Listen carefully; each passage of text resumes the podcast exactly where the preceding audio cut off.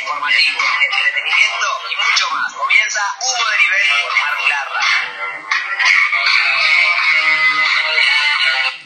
Muy buenos días. Mi nombre es la conducción Guillermo Sánchez Teruelo. Mañana fresca comienza una nueva edición de Humo de Nivel. Saludamos a los radioescuchantes. Vamos a tener un programa de una horita para lo que pasó en las últimas 24 horas, hablar un poco en materia cultural, qué es lo que nos acontece hoy día. Mañana se festeja el aniversario de la muerte de General San Martín. Hoy hubo un feriado puente, mucha gente en Mar del Plata, 80.000 turistas arribaron a la ciudad y para que conozcamos cómo vienen los casos COVID eh, actualizados, pasamos la grilla, son 73 eh, personas que fueron diagnosticadas con positivo de coronavirus, son al menos 100 eh, personas, o sea, ha bajado mucho el nivel de contagiosidad, gracias a Dios, y no hubo víctimas fatales. Quiero pasar rápidamente a saludar a mi colega Ezequiel Pérez. Hola Ezequiel, ¿cómo estás? Hola Guillermo, ¿cómo estás? Buen día. Una manera un poco fresca, así como bien dijiste. Lo importante es que, bueno, ya el 70% de la población de Mar del Plata ya está vacunada, es algo importante. Y bueno, esperemos que sigamos por el buen camino y que estemos todos con los protocolos necesarios. Bueno, yo me vacuné, te cuento ese, le cuento al, público que me vacuné hace menos de una semana, tuve dos días en cama. Eh, pero recomendamos siempre la vacunación, ¿no? Para que seamos más los vacunados. Y me di la AstraZeneca. Eh, me dejó con mucha fiebre siendo joven, ¿no? Creo que a la gente adulta con la AstraZeneca, yo he hablado con algunos conocidos, eh, personas mayores, no les afectó tanto, ¿no? ¿no? No los dejó en cama, no tuvieron síntomas. Yo tuve mucho dolor corporal, tuve mucha fiebre. Por ahí saqué un beneficio a todo esto, Ezequiel, ¿no? Me, me daban la comida en la cama. Pero a todo esto, o sea... Bueno, bueno perfecto que te hayas vacunado. Sí, yo tuve compañeros que también se dieron la misma y bueno, tuvieron algún otra, un poco de fiebre, eh, algún dolor estomacal. Eh, pero bueno, yo en, mi caso me di la Sinopharm y no tuve ningún tipo de problema. Capaz que un poco la molestia del brazo, viste, en el momento que es raro que... El famoso pinchazo es rarísimo. Es raro. Bueno, bueno. Eh, ya, están todos acá en Humo de Nivel en redes sociales. Nos encuentran como Humo de Nivel en Instagram, en Twitter, porque hay, una, hay un hashtag, la consigna por el Día del Niño que se festejó ayer, eh, el Día de la Niñez, eh, digo. Así que para que nos quieran comentar, vamos a dejar la consigna es ¿cuál es tu juego que te identificó? Tu juego ya sea, puede ser la PlayStation, puede ser un juego, un peluche, eh, cuando eras chico, ¿no? Puede ser un juego de actividad como la escondida, que nos comentes cuál era ese juego que te pasabas horas, horas jugando y te olvidabas del tiempo. Vamos a un corte y cuando volvemos empezamos con el primer bloque de humo de nivel. No te muevas.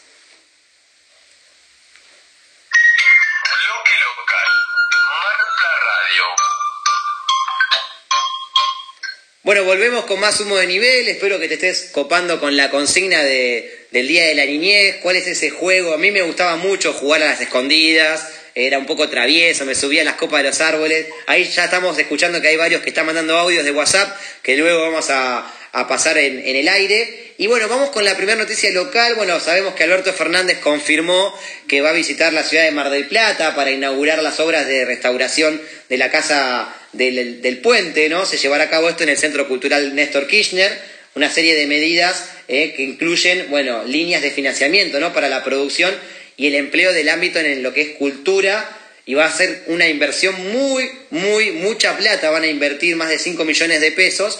Y bueno, qué controversial lo de Alberto Fernández hoy día con la noticia de que el cumpleaños viral de la hermana, de la esposa, perdón, con los familiares, junto eh, la foto que se publicó en todas las redes y dio que hablar. Pero nosotros nos vamos a meter un poco en lo que pasó con los trabajadores de la cultura, y estoy hablando de los que trabajan en el Museo del Mar, que reclaman que haya más inversión para eh, que se remodele esta infraestructura histórica como la del Museo del Mar ubicada en Félix Camet y López de Vega. Estamos hablando de un museo histórico, ¿no? donde falta inversión.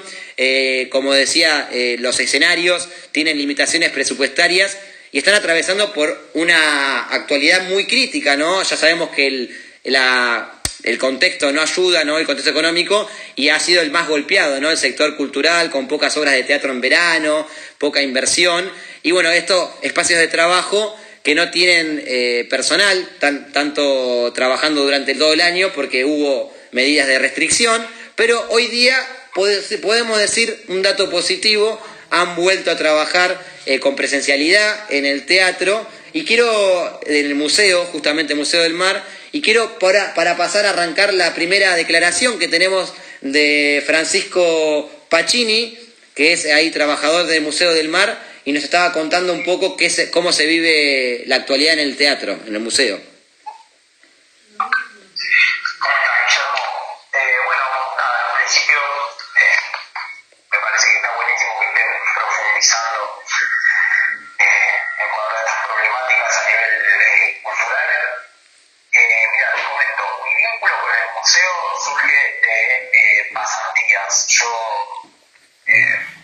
presenté el proyecto en las primeras pasantías eh, que, que se propusieron, digamos, desde la Escuela de Visual de Malarro con el museo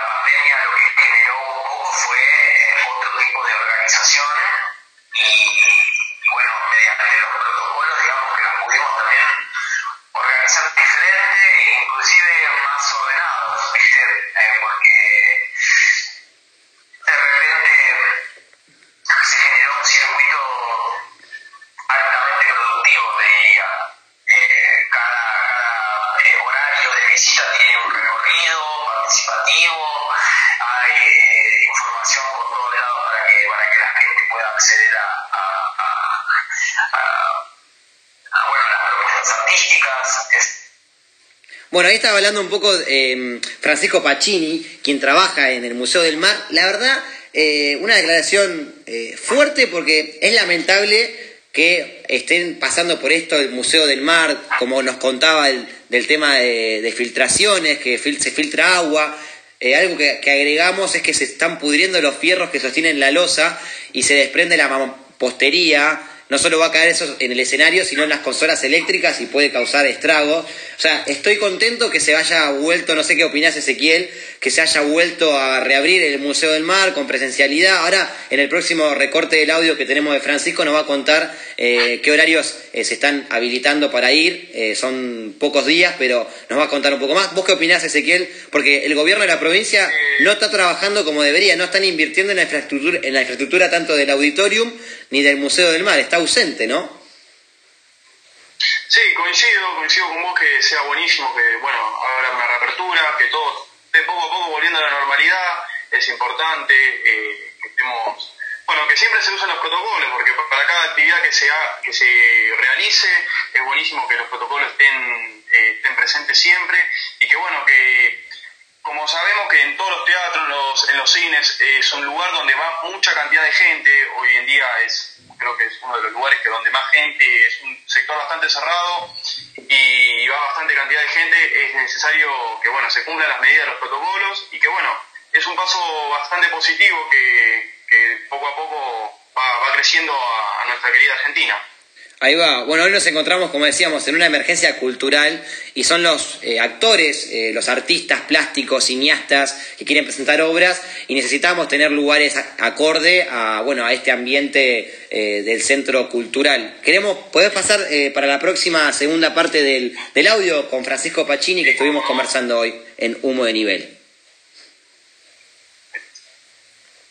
Que nos estaba contando qué, qué actividades se están realizando.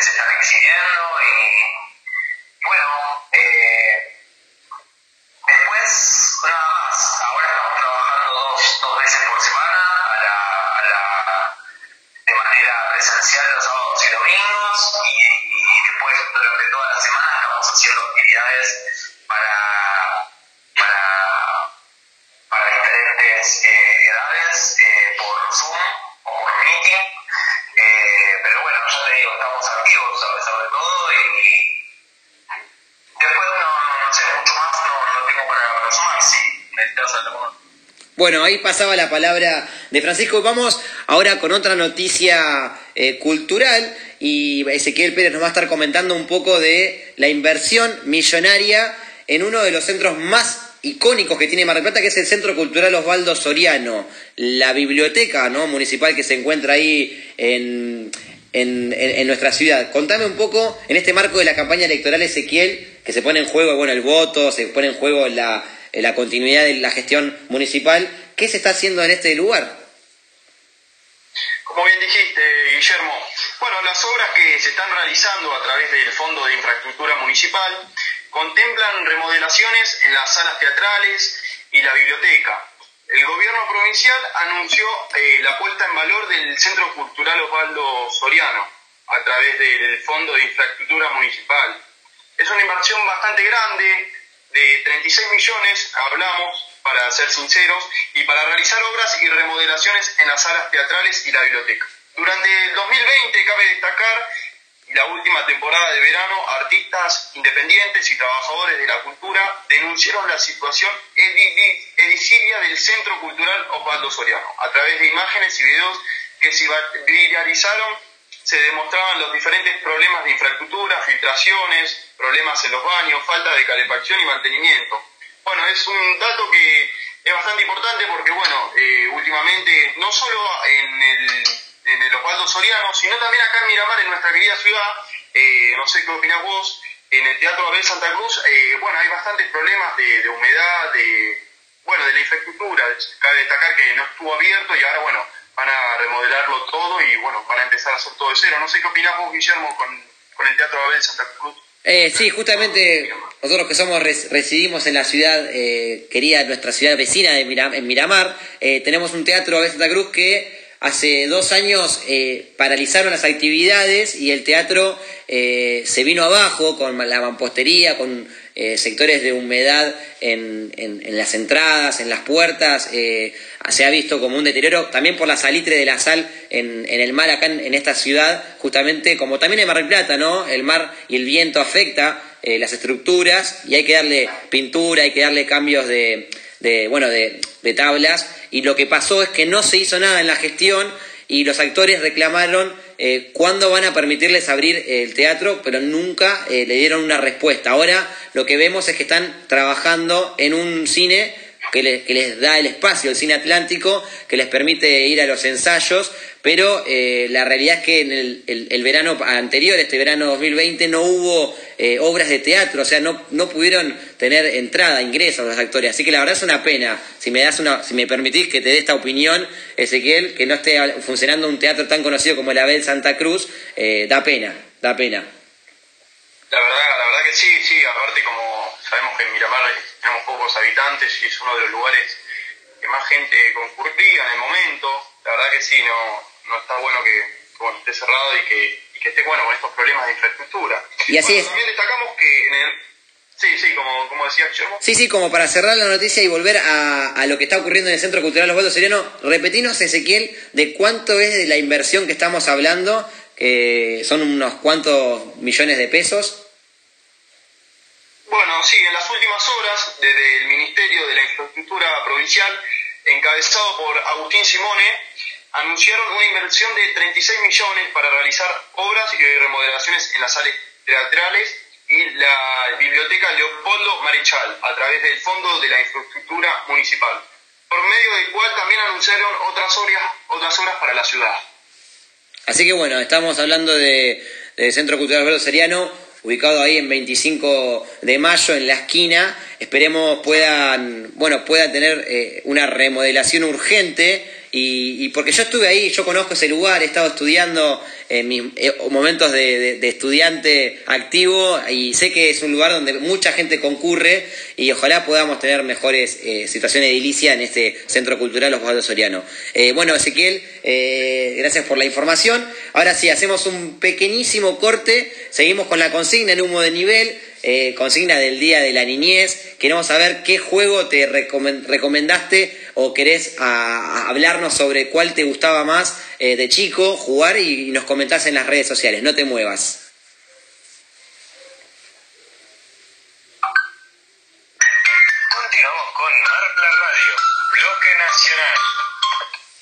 Ahora sí, llegamos a la segunda parte del programa de Humo de Nivel. Gracias por estar del otro lado. Y queremos pasar a lo que está ocurriendo en materia nacional con cultura. Eh, vamos a decir que, bueno, el sistema de fases en algunos distritos eh, ya no se está aplicando porque no hay eh, casos elevados de COVID.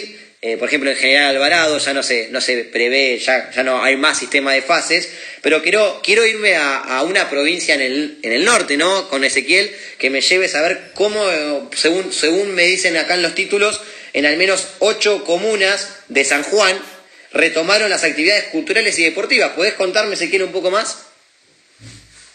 Bueno, así es. Bueno, destacamos esto de San Juan, que es una de las provincias que mejor eh, atacó al, al, virus, así por decirlo, que estuvo bastante, bastante prevenió todo, todos los momentos que pasaron. No fueron muchos, no fue como otras provincias. San Juan hoy en día es una de las provincias que, que mejor atacó al virus. Y bueno, gracias a eso un montón de actividades se comenzaron a, a, a, realizar nuevamente y un montón de chicos pequeños, eh, bueno, adolescentes, un montón de, de, las edades pudieron retomar las clases presenciales, por suerte. Bueno, desde los municipios habilitaron su agenda a partir de las nuevas flexibilizaciones.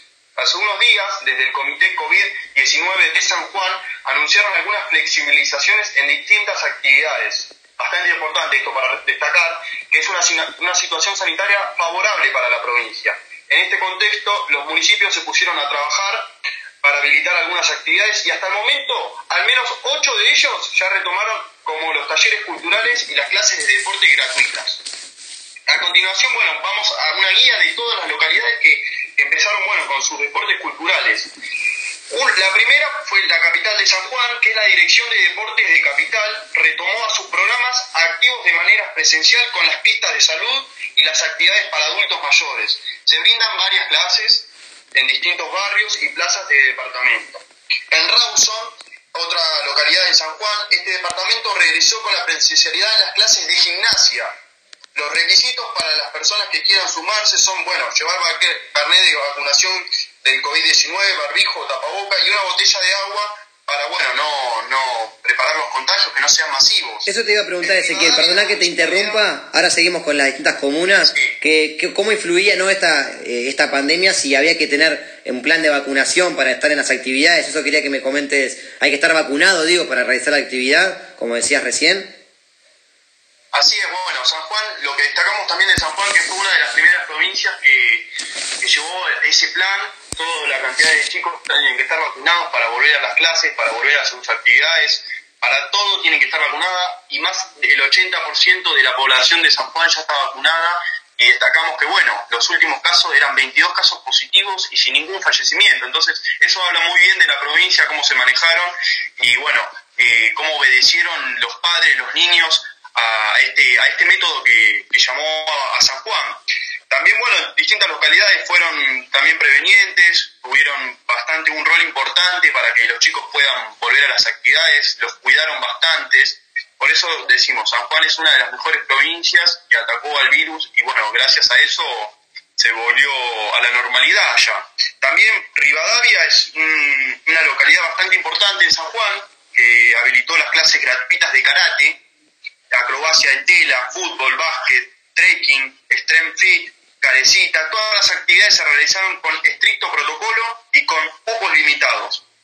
A la vez volvieron las caminatas saludables, que eso es bastante importante, que en San Juan no se estaba practicando y ahora, bueno, las caminatas como, como en, todo, en todas las localidades, en todas las provincias se hacían, en San Juan no se estaban haciendo por el tema del COVID. Y bueno, ahora por suerte que ya está todo más tranquilo, pudieron volver a retomarlas.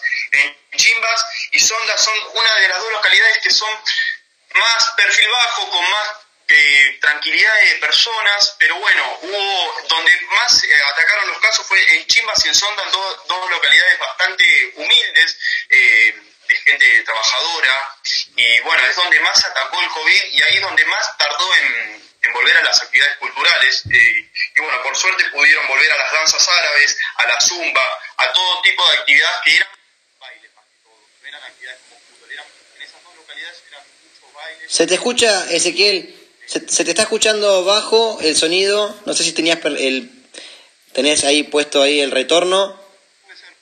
¿Puedes subirle el volumen? A ver, ahí ya estamos por solucionar el inconveniente de sonido. Ezequiel, eh, cuando me diga el ok. Ahí, bueno, estaba Ezequiel hablando un poco de, lo que estaba pasando en San Juan con las actividades culturales en, distintas comunas que ya se realizaron eh, actividades ya eh, libremente, ¿no? En, en, lo que es cultura y deporte. Y bueno, eh, hasta cuando Ezequiel me dé lo que, que eh, pueda solucionar el tema del audio, vamos a, pasar a hablar un poco también en limpio de que la semana pasada se, bueno, ya se aprobó el programa de la plataforma cultural que impulsa y financia de manera total, esto es una noticia importante para los trabajadores de la cultura, de manera total o parcial, proyectos vinculados a las artes, las ciencias y la infraestructura cultural esto, bueno, eh, con pos de conocer los proyectos ¿no? seleccionados de la convocatoria anual y destinada justamente a artistas visuales, plásticos o cineastas, eh, que bueno, esto hay un fondo importante ¿no? que se invirtió, son 480 propuestas, escuchen bien, culturales, y es el fondo metropolitano. Así que, bueno, luego de conocer también el famoso plan eh, Cultura Solidaria, que es el que apoya a los artistas de la cultura que reciben el tercer pago, ya recibieron el mes, pasado de 15 mil pesos, este fondo, bueno, también permite ayudar a, la, a la cultura. Ezequiel, te tenemos de vuelta. A ver, Ezequiel, ¿cómo estás? A ver si te escuchamos. Te sigo escuchando bajo. tenemos problema de audio. Puede ser que sea algún problema de audio. Sí, sí, si habrás conectado algún, eh, con alguna conexión ahí de, cable o algo, porque no te escucho bien. Trataremos de solucionarlo.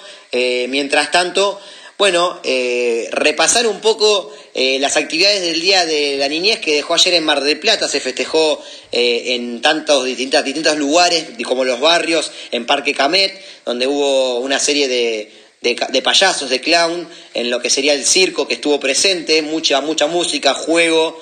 El Parque Primavesi también dio espectáculo cirquense. En los barrios en Sierra de los Padres hubo, eh, bueno, entretenimiento también, muchos padres que llevaban a sus hijos y a sus hijas a, pasar la tarde linda de, sol, que gracias a, por suerte tuvimos eh, ayer. En Plaza Artigas, lo que serían Punta Mogotes, también estuvieron festejando eh, los niños y vamos a pasar también a contar un poco cómo se festejó en Miramar. Eso Ezequiel y yo justamente estuvimos presentes, vamos a comentar un poco. Ahora, a ver ese. A ver cómo, cómo se escucha ahora, un poquito mejor o... Se, se, tapó, no, se tapó el audio, se tapó el audio. A ver, vamos a hacer, vamos a hacer un corte, hacemos un corte y cuando volvemos seguimos con más eh, humo de nivel. Seguimos con más humo de nivel, volvemos del corte, perdona los, los inconvenientes tecnológicos como puede ocurrir. Y vamos a hablar ahora, eh, Ezequiel, terminaste justo hablando de, la, de tu bloque nacional, de lo que ocurrió en San Juan con las actividades habilitadas, ¿querés dejar algo más dicho? Sí, Guillermo, bueno, volvimos después de una falla con el audio, Eh, bueno, para que sigan mirando la provincia de San Juan, sigan con las localidades, eh, esperemos que, que, bueno, la puedan ver por nuestra página de Instagram, por nuestro portal y que estén pendientes. Bueno, ahí dejamos eh, la página nuestra Humo de Nivel en, en, la web y en Instagram para que puedan seguir viendo acerca de esa noticia, el enlace que da a, lo que hablaba Ezequiel recientemente. Bueno, vamos ahora a ahí sí, la comunidad de los Humo de Nivel, que, que muchos nos contaban que usaban eh, algunos vehículos tipo eh, Hot Wheels de colección, de colección. En mi caso yo me hago cargo, yo coleccionaba bastante de eso. Yo sí quiero contar algo que me identificó, era el álbum de figuritas, que lo tuve siempre a medio llenar y, el, y los últimos tres, el de Alemania 2016, Corea-Japón 2002 y el de no me acuerdo qué otro más, creo que el de Francia 96 puede ser que se haya, se haya hecho, no, ese no, yo, yo, no, yo, yo, tenía, te miento, yo tenía dos años, no podía estar coleccionando ahí, pero siempre me faltaban tres o dos figuritas, las famosas difíciles, las doradas, esas plateadas, eh, que estaban en la primera portada, que eran del estadio, del logo del, del Mundial, bueno, bueno, me identificó siempre la, el álbum de figuritas Padini, que mi viejo me compraba, los sobrecitos una vez por semana, y cuando me portaba bien me compraba dos o tres. No sé a vos, Ezequiel, cuál de todos los juegos te, te identifica. Sí, yo empecé también, creo, con los álbumes, era muy fanático de las bolillas, de las famosas bolillas que se jugaban en los colegios, bueno, en los recreos, en los tiempos libres jugábamos a la mancha, a la rayuela, empecé con el poliladron, eh, un montón de juegos fueron pasando, pero bueno, el que más me llamó la atención era el famoso de los álbumes, era quién llegaba a terminar el álbum, cambiar figuritas, era un poco de todo. Viste que tenías el... Yo creo que Sí, sí, sí, sí. tenías a alguien que siempre tenía todas las figuritas, que llegaba antes que vos, y era competir, a ver quién, quién era el primero, Sí. eh, a- eh, demostrar que eras mejor que uno para llenando un álbum que era difícil, porque cada, ma- cada vez comprabas más figuritas y era una, a veces te tocaban figuritas repetidas, y era una frustración volver a comprar, era un gastadero de plata, pero bueno, era muy divertido el hecho de, de a ver quién llegaba primero, en todos los juegos fue así. Yo era, de la, hablando del álbum, perdón Ezequiel, de no me gustaba, era fuera de ética ir a comprar la, la que te quedaba en una feria. Yo me acuerdo en Uruguay cuando vivía, te- esas que te quedaban te las podías, te las vendían aparte, te salía más caro, pero yo prefería que me toquen en el paquete, que sea más orgánico. No me gustaba que comprar la que me faltaba. Porque igual ahora por ahí me arrepiento porque lo podría evaluar ese álbum eh, en mucha plata por Mercado Libre, pero no da, tampoco da para vender algo que vos coleccionaste, o sea, los tengo guardados a los álbumes, no los pienso vender ni, ni ofrecer. Che, y, cambiando un poco con lo, otra, otra actividad, los dibujitos animados. ¿Cuáles eran los dibujitos que más miraba de chico ese? Contame un poco, por favor. Bueno, en mi caso, el que siempre me gustaba ver, que era muy fanático, Scooby-Doo. Yo, Mm. Scooby-Doo, la pantera rosa, el oso hormiguero con, bueno, con la hormiga, eran las tortugas ninjas. Bueno, tenemos bastantes programas que yo, bueno, con Scooby-Doo más, donde más me divertí es más. Cuando la Play siempre, siempre quería el de Scooby-Doo.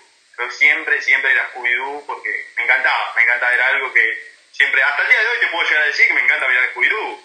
Claro. que me divertía mucho y que Vos, vos, sos, vos sos más joven, vos sos de la categoría del, dos- del 2000, ¿no? Eh, cumpliste hace Sí, poco sí, 21 un poquito años.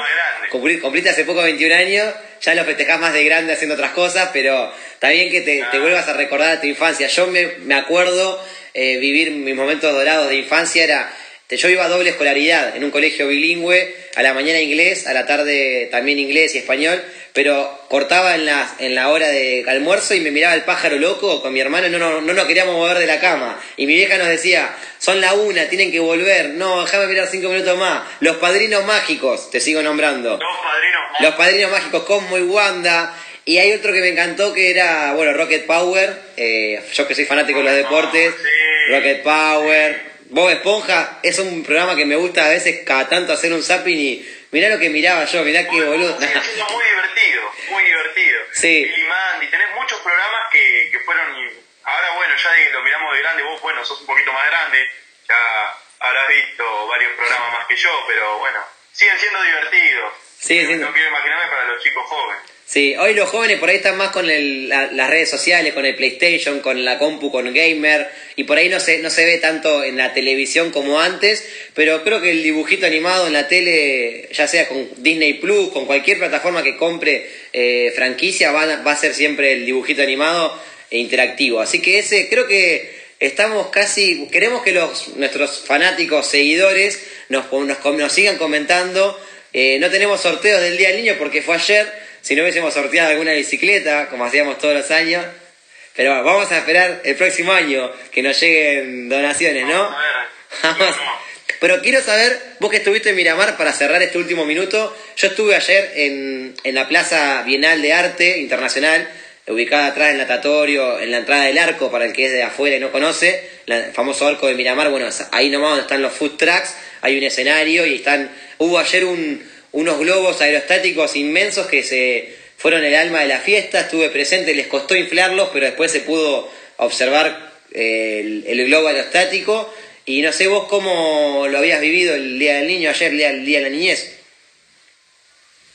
Bueno, sí, también yo por suerte te- vivo al frente de, bueno, casi el natatorio y polideportivo y era impresionante la cantidad de personas que vino a nuestra ciudad, mucha gente de Mar del Plata, de Mar del Sur también vino mucha gente también, y todos los circuitos, la costa, el vivero, el bosque energético, bueno, la Bienal, todo estaba muy repleto de gente por el Día del Niño y, y bueno, era parecía, volvió a ser Miramar de lo que era antes, antes Miramar eh, era siempre estar así. Antes de la pandemia era un poco más, más organizado todo y la verdad que estuvo muy bueno, yo veía mucha cantidad de gente. No me quiero olvidar de, de nombrar que también estuve en la Plaza eh, Malvinas, de frente al casino, que habían unas mesas de ajedrez y uno eran era tablero simultáneo. Vos te sentabas en las mesas y jugabas contra eh, distintos profesores, que vamos a pasar el chivo. La Aurora Miramar es el centro de jubilados. Ahí se va a llevar a cabo distintas actividades, en este, en este caso de ajedrez para niños, niñas, que los chicos se acercaban. Yo las veía como algunos no entendían, pero se animaron, se animaron a jugar, recibieron su bolsita de, de- de caramelos. Y el 4 de septiembre, esto va a ser eh, próximamente, van a estar eh, haciendo clases de entrenamiento los eh, voluntarios de la Aurora, de- del grupo de ajedrez de Miramar, en la calle 26, entre 11 y, y 13. Así que bueno, los esperamos. Ese, nada más para agregar. Gracias por estar ahí, gracias por Nada más, amigo. por esta, este nuevo programa, hoy con menos integrantes, estuvimos nosotros dos bancando el programa, esperemos encontrarnos y reencontrarnos con más alegría para el próximo, la próxima semana con más humo de nivel. Saludos grandes, hasta luego. La cortina, la cortina.